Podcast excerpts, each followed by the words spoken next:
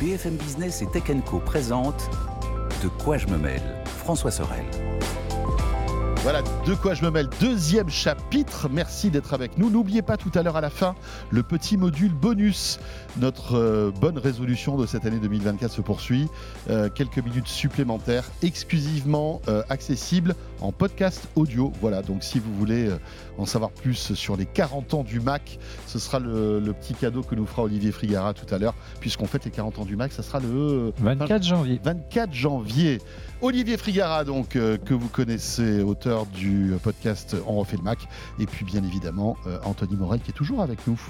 on va parler d'Apple dans quelques instants, on va parler d'IA. Mais pour débuter, bah, parlons d'IA avec un produit qui a fait sensation. Euh, alors c'est toujours pareil, hein, c'est vrai que c'est, vous savez, il y, a parfois des produits un peu fantômes qui, dont on n'a pas eu véritablement les, les fonctionnalités, qu'on n'a pas pu toucher, mais qui fait un buzz incroyable. Et ce produit, le Rabbit, coche toutes les cases. Hein. On ne l'a pas eu en main. Non. On a entendu parler de ce produit-là. On a vu euh, des articles faits par des journalistes américains qui ont pu le prendre en main. Et franchement, on a l'air tous euh, assez séduits par ce euh, nouveau type de produit. Bah, interpellé en tout cas, moi ça me fait un petit peu saliver euh, cet appareil donc qui a été présenté en marge du CES. En fait, on sait que dans des suites d'hôtels, certains ont pu le prendre en main et c'est vrai qu'il a, c'est un des objets qu'on le plus fait parler lors de la semaine du CES. Et d'ailleurs, on avait dit qu'on vous en parlerait la semaine dernière quand on était là-bas, on n'a pas eu le temps et donc on se rattrape un petit peu cette semaine. Pour le dire en un mot, c'est une sorte de petit assistant personnel, une sorte de majordome que vous allez porter dans votre poche. En gros, c'est un boîtier rouge-orange, des formes très arrondies pour ceux qui nous écoutent. Hein, je vais essayer de le, décrire un petit peu. On dirait une console de jeu rétro, moi ça me fait penser à ça, ou un jouet pour enfants, parce qu'il y a vraiment des formes comme ça. Tu sais à quoi ça me fait penser? Vas-y. C'est l'iPod de l'IA il y a un petit côté iPod, ouais. Il y a un petit côté iPod. J'aime bien moi le, côté euh, très, euh, enfin ouais, le, côté rétro un peu comme ça. Je le trouve très sympathique. Il y a un petit écran euh, à, la, à, la, surface de cet appareil. Et puis surtout, tu as des micros une caméra et une intelligence artificielle embarquée qui va permettre bah, de répondre à n'importe quelle requête. tu vas lui parler et il va te répondre. Alors tu vas me dire oui, bah, on a déjà des, euh, des Amazon Echo, des Google Home, c'est pas nouveau. Sauf que à l'ère de l'intelligence artificielle générative, tu vas pouvoir aller beaucoup beaucoup plus loin dans l'interaction que tu vas avoir avec cet appareil qui a vocation, nous disent ses créateurs, à remplacer les smartphones. On verra. Mais en tout cas, l'idée c'est que cet appareil, eh ben, il va utiliser les applications comme le ferait un être humain. Je te donne quelques exemples concrets. Tu lui dis, je veux euh, partir euh, en week-end en Corse. Euh, je veux passer. Très bon choix. C'est une, plutôt une bonne, une bonne idée, Anthony. Et tu peux compter sur nous, Olivier et moi, pour te donner les bonnes adresses. Je sais bien. Alors, l'IA va elle aussi nous aider pour ça. Donc, je veux passer un week-end en Corse. Je veux que le premier jour soit à Ajaccio, le deuxième jour à Calvi. bon choix. Euh, je veux pas dépasser un budget de 500 euros. Et puis, euh, il me faudrait euh, une voiture pour aller d'un endroit à un autre, évidemment. Et en fait, c'est l'IA qui va s'occuper de tout ça. C'est-à-dire qu'elle va aller sur l'application euh, pour réserver l'hôtel, sur l'application pour te trouver le trajet optimal, sur l'application pour te louer la voiture, et à la fin, elle te fait un petit résumé elle te dit est-ce que vous voulez valider tel budget pour aller de tel endroit à tel endroit à telle date? En fait, elle a fait exactement comme si toi, être humain, tu avais passé une heure sur les différentes applications, sur les sites internet à faire tes recherches. Sauf que là, c'est l'appli, enfin, c'est ce petit outil, ce petit rabbit qui le fait pour toi, comme si c'était une sorte d'assistant virtuel extrêmement, extrêmement poussé. Donc sur le papier, c'est extrêmement séduisant parce qu'en gros, tu vas pouvoir lui demander absolument n'importe quoi et il va aller, c'est lui qui va aller fouiller dans les méandres des sites et des applications pour euh, bah, réaliser tes, moindres désirs. En, gros, c'est simplifier la requête, c'est-à-dire que tout ce, qu'on, tout, tout ce dont on demande aujourd'hui sur un appareil, on pourra le faire à la voix de manière totalement naturelle et l'intelligence artificielle va pousser en fait le, le comment dirais-je l'exercice jusqu'à des niveaux inédits. Exactement. Les, exemples que tu donnes aujourd'hui, c'est impossible à Bien faire. Bien sûr. Hein. C'est-à-dire qu'aujourd'hui, tu peux demander à ChatGPT ou à Bard, tu peux lui dire qu'est-ce que tu me conseilles mmh. euh, si je dois passer euh, deux jours en Corse. Oui, voilà. Un Mais il va pas te commander l'avion, il va pas te commander l'hôtel, il va pas te gérer la voiture. Exactement. la promesse, c'est que ça va aller beaucoup, beaucoup plus vite, hein, d'après la keynote qu'ils ont fait. Hein. Mais, qu'est-ce qu'on sait de, de, cette boîte, de ces startups qui, qui sortent de nulle part aujourd'hui? On sait rien. On sait vraiment pas grand-chose. C'est assez surprenant prenant d'ailleurs, hein, le, fait qu'ils sortent comme ça du bois avec euh, un moteur maison visiblement. Alors ils appellent ça un langage d'action. Alors c'est pas un, modèle de langage, c'est un modèle d'action. Et ils mettent l'un en opposition avec l'autre d'une certaine manière. C'est-à-dire on, on ne se contente pas d'analyser vos requêtes et euh, d'y répondre, c'est qu'on est capable d'agir comme le ferait un être humain. Et c'est vrai que les démos qu'ils ont publiées sont assez dingues, en plus de- des, des vidéos de, de ce petit appareil. C'est-à-dire que tu vois en fait comment euh, l'algorithme euh, voit les, les, les- les- les- comment dire, les différentes options sur les sites. C'est-à-dire quand tu te con- connectes à un site, tu, tu as des cases, tu vas cocher certaines options, les décocher, euh, cliquer sur tel ou tel onglet. Et en fait, tu vois l'algorithme qui analyse la présence de tel et tel onglet, de telle case. Et il est capable en fait de Ouais. comprendre cette interface, n'importe quelle interface en fait, comme le ferait un être humain. C'est ça la puissance de cet algorithme. Ce qui est intéressant, c'est la démo qu'il y a derrière toi qui tourne. C'est euh, aussi la- l'analyse visuelle, hein. c'est-à-dire que. On regarde un frigo, euh, il va nous donner la recette. Bon, alors bon, ça, je trouve que c'est un peu anecdotique, mais finalement, euh, ça a l'air de marcher. Tu lui montres Rick Astley et il te, chan- il Never te gonna chante. give you up. Ah Euh, oui, Ah. c'est bien. tout le monde va la rendre dans la tête comme ça. Voilà, 40 merci. cm, c'est parfait. Euh, Il y a aussi le, le- le comédien d'Oppenheimer là qui, qui Ouais. a été détecté. Ouais. Mais moi, alors, je me dis, effectivement, c'est cool. C'est un petit objet qui a l'air sympathique. Mais euh, finalement, notre smartphone pourrait tout, tout- avoir tout à fait Tout cette fait. intelligence. Euh, C'est-à-dire que demain, on peut avoir une appli Rabbit sur son smartphone Et voilà. et adieu le produit, quoi. Ouais, absolument. Alors, c'est toute la question. hein, On en Et la puissance des processeurs des, téléphones qui est bien supérieure. En fait, l'argument que mettent en avant les créateurs de cet appareil, c'est que justement, eux, ils estiment qu'on passe trop de temps sur les écrans et que ça va nous permettre d'avoir accès à tout ce qu'on peut faire quasiment sur un smartphone, mais sans avoir justement cette distraction, Ouais, euh, le En doom scrolling, un etc. écran supplémentaire. c'est Voilà. paradoxal. Mais ouais, c'est ça. Ouais. Non, Parce mais- que tu auras toujours ton smartphone, je suis Ouais. désolé. Bah, évidemment. Enfin, dire, le- le- l'usage le plus important du smartphone, c'est quand même la consommation de contenu, c'est de regarder des vidéos, etc. Ça, tu pourras pas le faire avec un appareil comme celui-ci. Donc, ça montre quand même les limites. Mais le moteur, Euh, c'est quoi? C'est ChatGPT aujourd'hui le moteur derrière? Non, visiblement, ils ont une IA maison. Euh, D'accord. Ils ont, ils ont Moi, ce que j'ai trouvé remarquable, c'est leur, leur concept de terrier. Je sais pas si tu as vu. le L'idée, rabbit hole. Voilà, c'est que quand tu arrives, euh, quand tu arrives euh, sur ce marché-là, il te faut un écosystème, il te faut un App Store ou un GPT Store. Et là, en fait, il, il te propose de te connecter directement sur les services existants via du web. hein. Il n'y a pas d'application à installer. Et en gros, on peut écouter euh, et linker via l'ordinateur son Rabbit à Spotify, à Apple Music, à Uber, etc. Et, euh, et ça- et- et donc, du coup, on se retrouve avec- un écosystème qui, qui est, euh, qui est majeur, alors que normalement, quand on arrive sur ce marché avec un nouveau device, il faut, il faut conquérir et convaincre les, les développeurs, et ils n'en ont pas besoin apparemment. Oui, c'est ça. C'est-à-dire que l'IA est assez intelligente Oui. pour euh, en fait gérer les applis comme nous. C'est ça, c'est exactement ça. Et c'est toi qui Ça, lui donne. C'est-à-dire qu'il faut quand même configurer un minimum. C'est ce que tu disais via ce, via ce rabbit hole là. Tu dois connecter quand même à ton compte Spotify, à ton compte Uber. Et à partir du moment où tu as fait ça, bah effectivement, tu as juste à lui dire euh, bah, euh, appelle-moi un Uber pour à telle adresse à telle heure. Et en fait, c'est lui qui va va le aller faire. sur l'application et, et gérer euh, l'interface. Ce qui est quand même pas mal. Enfin, je veux dire, Ouais, c'est c'est c'est clair. assez. L'effet waouh est, est assez, euh, est assez saisissant. Mais c'est concrètement la matérialisation de ce que devraient faire nos téléphones, j'espère, dans quelques mois, quelques années. Mais euh, c'est là, alors c'est vrai que c'est sympa, hein, et puis euh, bon voilà, c'est plutôt cool, mais, mais je vois pas, je vois pas l'avenir à ce produit-là, parce que évidemment tout ça va arriver dans un smartphone.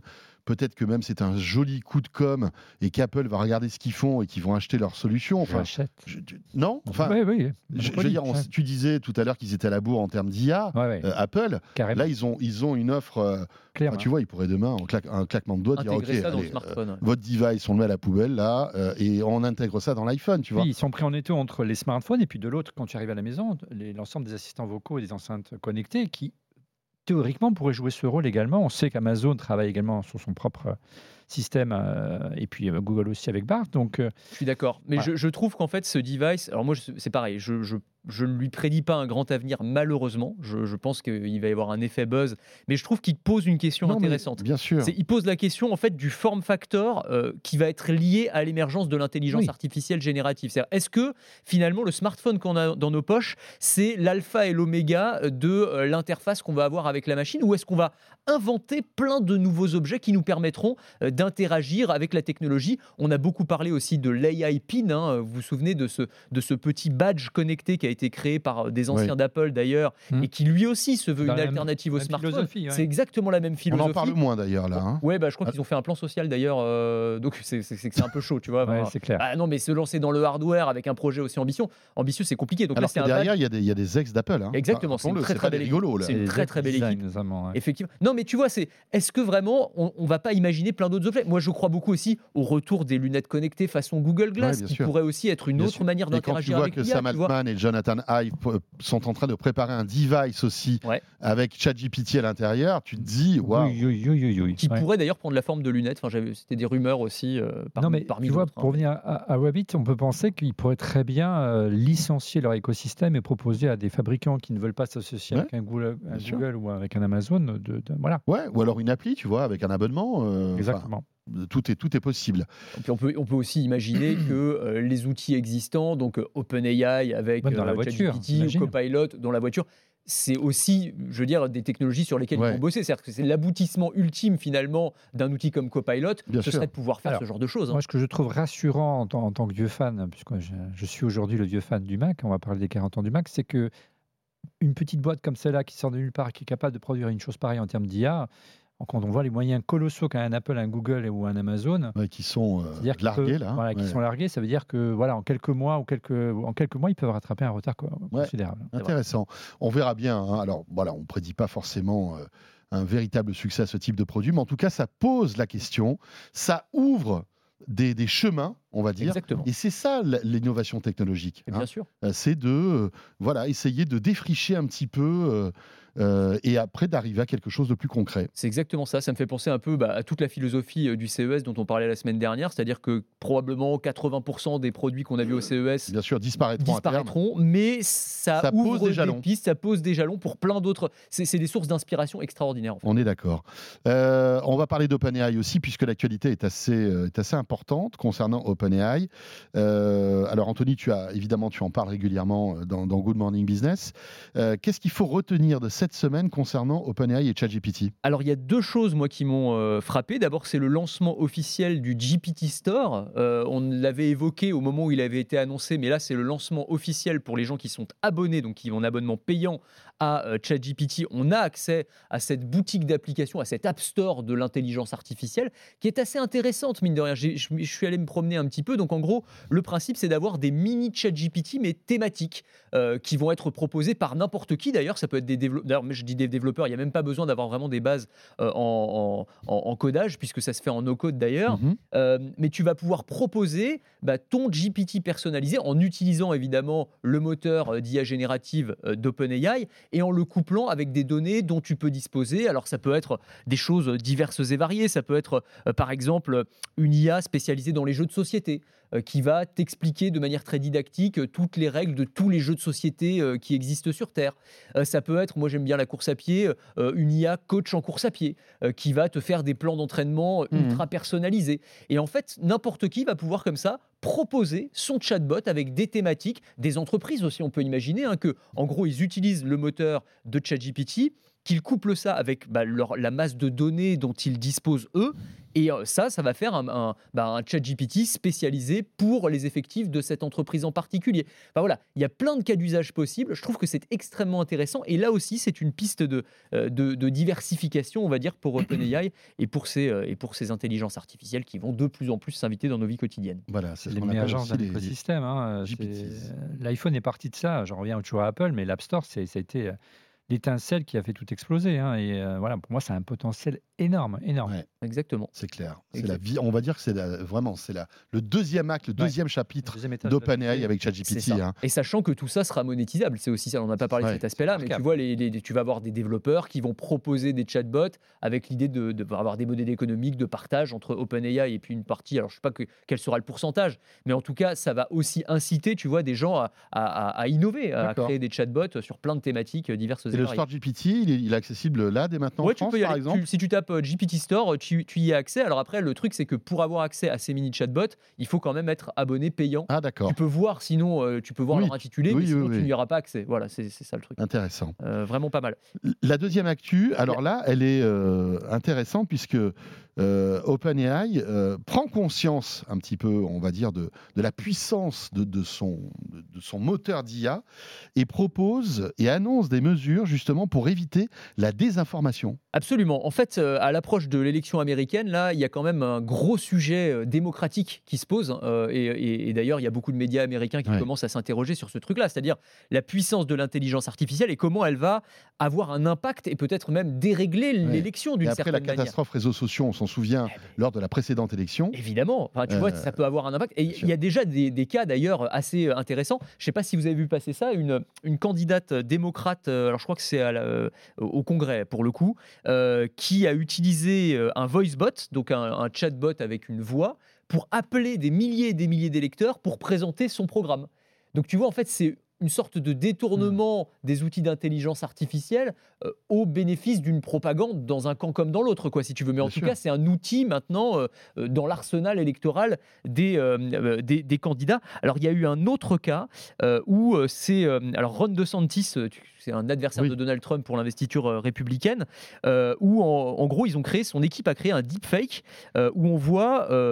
Donald Trump, donc son adversaire politique, prendre dans ses bras Anthony Fauci, alors qui, est, qui était le monsieur Covid américain et qui est l'ennemi juré du camp républicain en gros.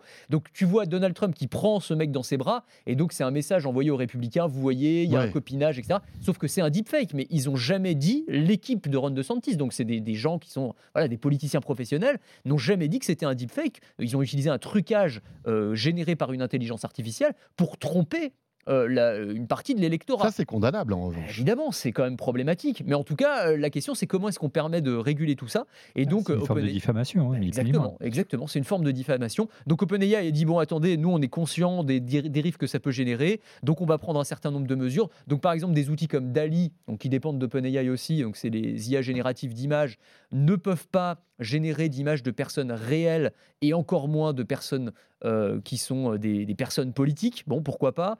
Euh, quand tu fais des recherches sur certains thèmes électoraux sur ChatGPT, on va désormais te rediriger euh, vers un site qui s'appelle euh, canaivote.org ou je sais plus, enfin c'est une sorte de site officiel des élections où il y a des informations qui sont vraiment euh, très officielles et donc pour éviter les hallucinations de l'intelligence artificielle Mhm. sur ces sujets. Bref, ils essayent de prendre un petit peu des pincettes et de prendre un peu les devants aussi parce qu'il va y avoir probablement beaucoup beaucoup de critiques sur les dérives de l'intelligence artificielle Mais- pendant cette élection. On peut dire tout ce qu'on veut sur euh, l'Europe et le retard éventuel qu'on aurait en matière d'intelligence artificielle, mais en matière de réglementation, apparemment, c'est le bon, euh, Ça c'est vrai. le bon tempo euh, qui est suivi. hein. Ouais.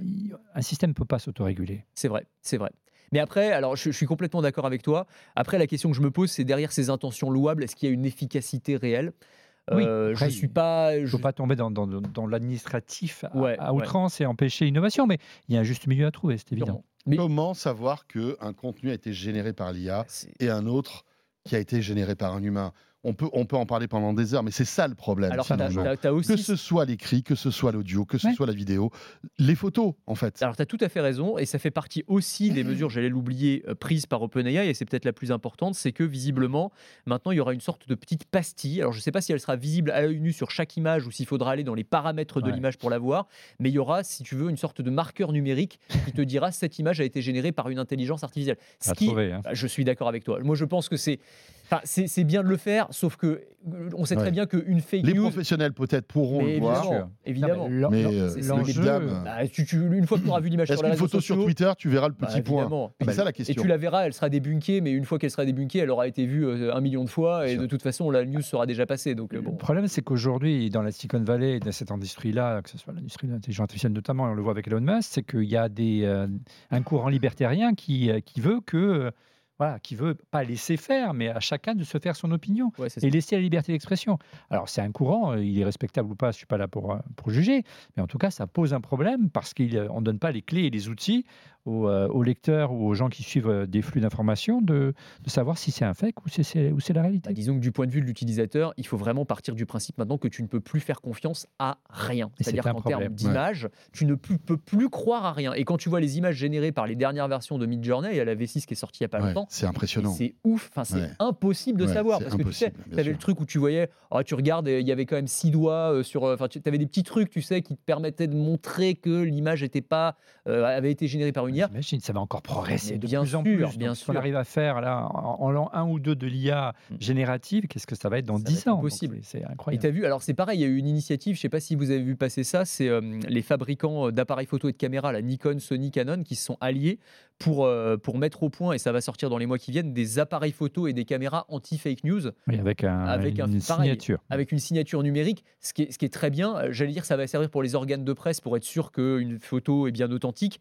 mais je pense que derrière, euh, tu, ce sera impossible pour. Pour Monsieur droits et madame d'auteur, le c'est très bien, mais après, Voilà. au-delà, c'est plus Ouais, compliqué. je suis d'accord. Le problème, c'est qu'il n'y a pas de bonne solution. Tu as l'impression que c'est un Mhm. truc qui est inéluctable, en fait. quoi. C'est très, très compliqué. hein, Très, très compliqué. un mot pour Apple, mon cher. Enfin, ça, je te donne peut-être. Non, mais c'est vrai, c'est vrai. Euh, écoutez, il nous reste 10 minutes. J'aimerais qu'on on s'intéresse aussi à l'actualité d'Apple, justement, qui est assez riche. Aujourd'hui, vendredi 19 janvier, c'est le jour où les précommandes commencent pour le Vision Pro aux États-Unis exclusivement, mais à partir d'aujourd'hui, donc, vous pouvez aller dans un App Store, peut-être même sur, un, sur le web, Oui. précommander Oui. le Vision Pro 3499 dollars hors taxe. Hors taxe, bien sûr. Donc après, il faut rajouter les taxes américaines. Tout dépend de- des régions. hein. Ouais.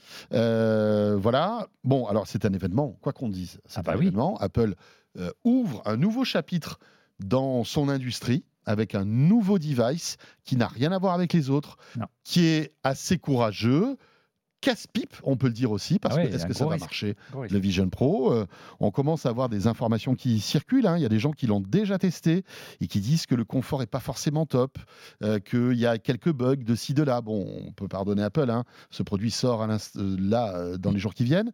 Donc, On peut précommande pardonner, on peut 19. pardonner euh, 4000 balles. Moi, je pardonne pas. hein. Ça Non, mais n'a après, pas on intérêt à fonctionner. Non, mais on peut, on peut imaginer. Alors, pour le confort, ça va être compliqué de faire une mise à jour. Mais en termes de fonctionnalité, euh, d'après ce que j'ai compris, le clavier virtuel n'est pas top, etc. Mais on peut imaginer qu'il y aura des, des mises à jour Mm. qui seront faites, disponibles début février. 2 février. Le 2 février. aux États-Unis. Alors, est-ce qu'on pourra l'acheter de, depuis l'Europe pour le tester hein, Ça nous titille tous. euh, Telle est la question. La question. La réponse est apparemment oui.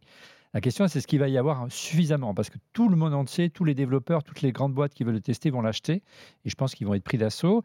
Et d'après euh, les premiers chiffres et euh, d'après les Mick Chouko et les Mark Gurman qui sont les leakers spécialistes dans l'actu Apple aujourd'hui, euh, il n'y en aurait pas, il y en aura pas pour tout le monde. Il y aurait entre 60 et 80 000 exemplaires disponibles. C'est pas beaucoup à l'échelle des États-Unis. hein. 60 000 60. seulement aux Ouais. États-Unis? Ah ouais. Ah ouais Parce qu'ils n'avaient pas dit qu'ils voulaient en produire un million la première année? Ah ouais, première année. Mais pour l'instant, le premier week-end, il y aurait que ça. Voilà. Donc, euh, moi, j'ai pas mal de camarades qui vont prendre leur avion pour aller chercher un, euh, début février leur, euh, leur Apple Vision Pro et pour, euh, pour développer dessus et travailler dessus Bien et sûr. être prêt lorsqu'il arrivera en Mhm. Europe. La question, c'est quand est-ce qu'il va arriver en Europe On en reparlera. Et la question, c'est est-ce qu'il y en aura pour tout le monde? C'est pas gagné. Voilà. Donc, puis, moi, si j'étais Apple, je jouerais un peu sur l'effet pénurie. hein. Les, les queues devant l'Apple Store, ça a fait quand même ça fait quand même les beaux jours de l'iPhone à, à son lancement. Mais Bon. c'est vrai que c'est important, tu l'as souligné François, Apple euh, sort rarement des nouvelles familles de produits. C'est ça. Le Mac, l'iPod, l'iPhone, l'iPad, l'Apple Watch. Et dix ans après l'Apple Watch, voici une nouvelle famille. Et, et alors, moi, je- je- parce que je- juste pour être sûr, je parle sous le contrôle de- d'Olivier parce qu'il connaît beaucoup mieux Bah. l'écosystème Apple que moi. Mais moi, ce que j'avais compris au début, c'est que quand on voudrait acheter un Apple Vision Pro, il faudrait qu'on soit forcément en magasin Oui. avec un conseiller Apple Oui. qui te le fasse tester pour de vrai parce que c'est un produit. C'est clair, il faut pouvoir l'essayer, il faut Ah bah, pouvoir c'est l'adapter à sa vue, etc. Là, on- quand tu dis on pourra le précommander, c'est on le recevra tel quel Non, euh, Tu iras chercher un magasin. Non, il faudra Il faut aller le chercher dans un C'est Apple que le Store. premier week-end, ça, je crois, non? Non, Non? Non, tu as 25 minutes de, euh, 25 minutes de, de test. Donc, c'est pas. En gros, c'est comme si tu allais chez un opticien. hein. Pour trouver une analogie, euh, parce que justement, on est tous autour de cette table porteur de lunettes, et c'est ça le- l'enjeu. Il faut mettre des lentilles, on sait que c'est Zeiss qui est en train de les produire. Moi qui, euh, suis euh, hypermétrope, astigmate, et j'en passe, c'est des meilleurs, ça doit être assez compliqué, je demande à voir. Euh, donc voilà, ils prennent aucun risque, il y aura des, rendez-vous individuels, et en gros, pendant que vous êtes en train de... Il y aura un scan de votre visage, soit via Face ID si vous le commandez hein, euh, sur l'App Store ou directement dans le magasin pour qu'il soit à la fois le plus confortable possible, parce que tu l'as dit, les premiers, euh, les premiers testeurs américains, les journalistes américains qui l'ont eu en pré-test disent bah oui, c'est un peu lourd. euh. Donc il y a quand même des, des petits ajustements à faire. Et au-delà, il faut régler ce problème de, de la vision. Ouais. jeu de mots. Euh, alors, autre rumeur, le, le Vision Pro serait disponible dans d'autres pays du monde en juin prochain. Je ne sais pas Ouais. si vous avez suivi ça. J'ai vu ça. Il ouais. y a pas mal de- de- d'informations qui euh, commencent à un petit assez peu à logique. C'est assez logique parce Ouais. que euh, le mois de juin, euh, vous le savez, c'est le moment où Apple fait sa grande conférence des développeurs, la WWDC. Et, ça va être vraiment loin de, euh, de l'Apple Vision. Donc il faut mettre toutes les forces en- route et en présence pour qu'il y ait vraiment un écosystème autour euh, de, de ce casque de réalité mixte, même si on n'a pas le droit de l'appeler comme ça, parce qu'Apple veut qu'on l'appelle l'ordinateur spatial, aux joies. Ça, c'est vrai. que- Et, euh, et oui, non, Enfin, c'est ce qu'on disait la semaine dernière au, au CES, c'est que c'est une terminologie qui a été reprise par d'autres. Hein. Ouais, CES, vous voyez des gens qui commençaient à parler Oui, d'ordinateurs spatiaux. d'informatique Voilà. spatiale. Ouais, d'informatique Mais- spatiale. Voilà, donc l'enjeu, c'est de, de- de disposer euh, d'un écosystème et qui est plein d'applications. Et au-delà, c'est les développeurs qui vont, développer les us- qui vont développer les usages, comme ça a été le cas avec l'iPhone. L'iPhone, c'est vendu au départ comme un smartphone, et puis après, c'est vendu comme un, comme un Shazam, comme un Uber, comme un... euh, voilà, les, les usages sont développés grâce à l'écosystème des développeurs, et Apple veut faire la même chose. Et, c'est ça le vrai enjeu, le début février, c'est euh, un Apple Vision Pro au début. Pourquoi faire? On parle d'ordinateur spatial, je pense que ce sera plus dans un premier temps un outil de consultation, hein, notamment pour les vidéos, pour le cinéma. On sait qu'Apple a veut plutôt privilégier ça dans un premier, dans un premier moment. Apparemment, l'effet serait waouh avec les, les deux écrans 4K intégrés. A signé un, un accord euh, privilégié avec, euh, avec Disney notamment. On sait que Warner suit avec Ouais, HBO. T'as raison. Est-ce qu'il y aura du Voilà. contenu? Est-ce Ouais, que voilà, ça va être captivant? Est-ce qu'il y aura la killer app qui fera que waouh, tu seras pas. scotché par ce Je truc-là pense pas. Après, voilà, c'est ce qu'on dit et on répète. hein, euh, euh, Apple euh, est sur la ligne de départ d'un marathon qui va durer des années, des années. Ils prennent un, voilà, beaucoup de risques avec ce type de produit. Euh, c'est- peut-être un produit qui arrivera à maturité dans, dans 5 ans, 10 ans, ouais. on ne sait pas. hein. Avec sûrement des versions sur lesquelles ils sont Ouais, déjà en train de Mais travailler, qui seront franchement, miniaturisées, qui seront moins chères. moi, je suis assez critique envers Apple. Alors, j'aime beaucoup leurs produits, mais je suis assez critique sur plein de choses. Mais là, j'avoue que euh, ils ont du courage de se lancer dans une nouvelle gamme de produits, de dépenser des milliards et des milliards dans ce truc-là, sans trop savoir où ça va les mener. Alors, même s'ils ont une vision à terme, à 5-10 ans, je pense qu'ils ont des, des prospectivistes ont une vision qui arrivent à, à- dire, ben voilà, dans 10 ans, ce sera comme ça. Mais, mais, mais les risques sont énormes, beaucoup plus que pour un smartphone, beaucoup vrai. plus que pour un Mac ou pour un, ou pour un iPad. Ouais, Ah, les- les, franchement, risques sont. Ouais, non, non, je, je suis, je suis, je suis d'accord sur ton constat euh, de, de Ça peut dire être un échec, hein, vraiment. Ça- alors ça peut être un échec. Alors, Après, je- pense, à hein. l'échelle four, d'Apple, à l'échelle d'une entreprise comme Apple, C'est moins dramatique. c'est quand même voilà le, le pari. Même si c'était une catastrophe industrielle, ils s'en remettraient. Tu vois, ça va Mais pas où leur je suis d'accord avec hein, François, c'est que ça, mon- man- ça montre un changement de paradigme entre Steve Jobs et, et Tim Cook. Tim- Steve Jobs, il, il cherchait à sortir une application et tout de suite nous, un device et, et nous dire one more thing, effet wow. Bon, on se souvient tous du lancement de l'iPhone et l'arrivée de l'écran multipoint, le fait de- d'utiliser Ouais. ses deux doigts. On n'avait jamais vu auparavant la possibilité de zoomer en pinçant un écran de téléphone. La stratégie de Tim Cook, et on l'a vu déjà avec l'Apple Watch, il n'y a pas d'effet wow. On y va de manière incrémentale. On sort un produit, une plateforme et on, y- et on monte en puissance. J'espère simplement qu'à 3490 dollars, euh, hors taxe, il n'y ait pas un effet trop déceptif qui ferait qu'on n'arriverait pas à faire sûr. décoller cet écosystème. Voilà. Non, mais moi, là où je suis d'accord avec vous, c'est que ce qui, va, la- ce qui va faire la différence, c'est les contenus. Et aujourd'hui, je pense que ça manque d'une killer app. On voit pas, au-delà du, du côté, euh, effectivement, regarder un film, et ça va être extraordinaire de ce point de vue-là, je Je pense. pense aussi. Mais il faut que ce soit plus que ça. À 3400 euros, il faut Ouais, que ce soit plus que sûr, ça. bien sûr, bien sûr. Et puis- Et là, on a un gros point d'interrogation quand même, quoi. Oui, mais ça va être de la consultation. On sait qu'Apple a beaucoup d'ambition. On en parlait déjà dans cette Mhm. émission, euh, dans les droits sportifs. Donc imagine l'im- l'immersivité, je sais pas si- ou l'immersion qu'on pourrait avoir euh, dans un Grand Prix de Formule 1, par exemple, filmé en 360 euh, et filmé en, en- en 4K euh, avec pour le Vision Pro. On sait qu'ils voilà, ils veulent acheter Mhm. les droits, le football. Voilà, moi j'y crois. Après, il y a une un vocabulaire, un langage euh, artistique à créer autour du cinéma, autour de la production, pour que les séries demain d'Apple. TV+, tirent partir de ça, Ouais. parce que adapter, c'est pas juste euh, regarder Avatar sur son Apple Ouais, bien sûr, bien sûr. Donc il faut Bon, concevoir des, des contenus. on verra bien. On va essayer d'en choper un hein, de ce Vision Pro pour tout vous bien, dire. Je, je- voilà, c'est pas c'est pas évident, mais euh, je pense qu'avec toutes les forces euh, en présence, peut-être qu'on pourra essayer d'en avoir un. Euh, on vous promet rien, et puis après, on espère aussi que le service de presse d'Apple pourra nous distiller Euh, quelques petits euh, ouais, exemplaires. Ouais, euh, je crois aussi. ouais, parce que leur, leur priorité, c'est vraiment les US là pour l'instant. Bah, mais, Ouais, mais- je pense. Le mot d'ordre, c'est simple, hein, c'est que voilà, c'est par pays, donc Ouais. on, on distribue à Tout la ça- presse que lorsqu'il sera disponible dans notre Alors, il pays. nous reste une minute, hein, ça va être court, mais tout ça dans un contexte où Apple est, est vraiment euh, en, en difficulté en Europe, notamment, hein, avec euh, voilà, le sideloading. hein, bientôt, à partir du 7 mars, euh, en raison du DMA, Apple va être obligé de scinder son App Store. hein. ça, c'est quand même un événement euh, qui, euh, chez Apple, est- doit, doit être difficile à avaler, hein, quand même. hein. Euh, et puis, ça va faire boule de neige, cette histoire-là. hein. Au bout d'un moment, le sideloading va arriver aussi dans d'autres pays, et sans doute aussi aux États-Unis. Euh, parce qu'on le voit, Apple, même aux États-Unis, commence à être pointé du doigt. Ouais. Donc, Je euh, trouve que ça craque de partout quand même. ça hein. craque de partout. Et, et, euh, c'est intéressant de voir que c'est sous la pression de l'Europe, hein, que ce Bien soit sur le sûr. side loading, euh, sur l'USB-C, il Ouais. y a quand même pas- là, on, ouais, ouais, ouais, on leur a mis des petits taquets là. Franchement, là, euh, j'imagine Thierry Breton avec son couteau dans la bouche, la ça. fourche, tu sais, dans la jungle, et l'occurrence, derrière, tous les autres gars qui suivent. C'est Ah ouais, c'est bon, vas-y, vas-y, mais vas-y en premier quand même. hein, on va bien voir ce qui se passe. Mais franchement, euh, euh, Je sais pas s'il faut, je sais pas s'il faut mais- s'en mais réjouir, Apple est en première ligne, bien sûr. Google aussi, hein, euh, puisque Facebook, euh, Google va être victime ça, aussi de, de ce. Mais on aura l'occasion d'en reparler. Mais le, le- le- printemps, D'ouvrir leur App Store. Voilà, bizarre. le printemps 2024 pour Apple et pour, euh, pour Google aussi va être sans doute assez mouvementé. Merci beaucoup à tous les deux. Merci Anthony. Bah merci. Toujours un plaisir de t'accueillir dans, dans De quoi je me mêle. On te retrouve bien sûr le matin sur BFM Business et avec Estelle aussi sur RMC et RMC Story. Euh, tu ne bouges pas. Je ne bouge pas. On va bien, continuer ensemble nos discussions euh, avec Anthony. Ce sera notre module bonus que vous retrouvez, je vous le rappelle, exclusivement en audio. Voilà euh, le podcast audio de De quoi je me mêle qui vous propose un petit, un petit bonus. On va s'intéresser avec euh, euh, Olivier aux 40 ans du Mac. Voilà. Happy birthday, euh, et merci en tout cas de nous avoir suivis.